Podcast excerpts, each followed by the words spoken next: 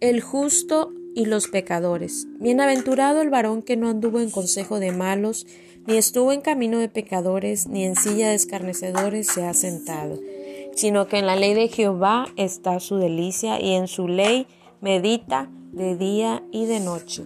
Será como árbol plantado junto a corrientes de aguas, que da su fruto en su tiempo, y su hoja no cae, y todo lo que hace prosperará no así los malos, que son como el tamo que arrebata el viento. Por tanto, no se levantarán los malos en el juicio, ni los pecadores en la congregación de los justos, porque Jehová conoce el camino de los justos, mas la senda de los malos perecerá.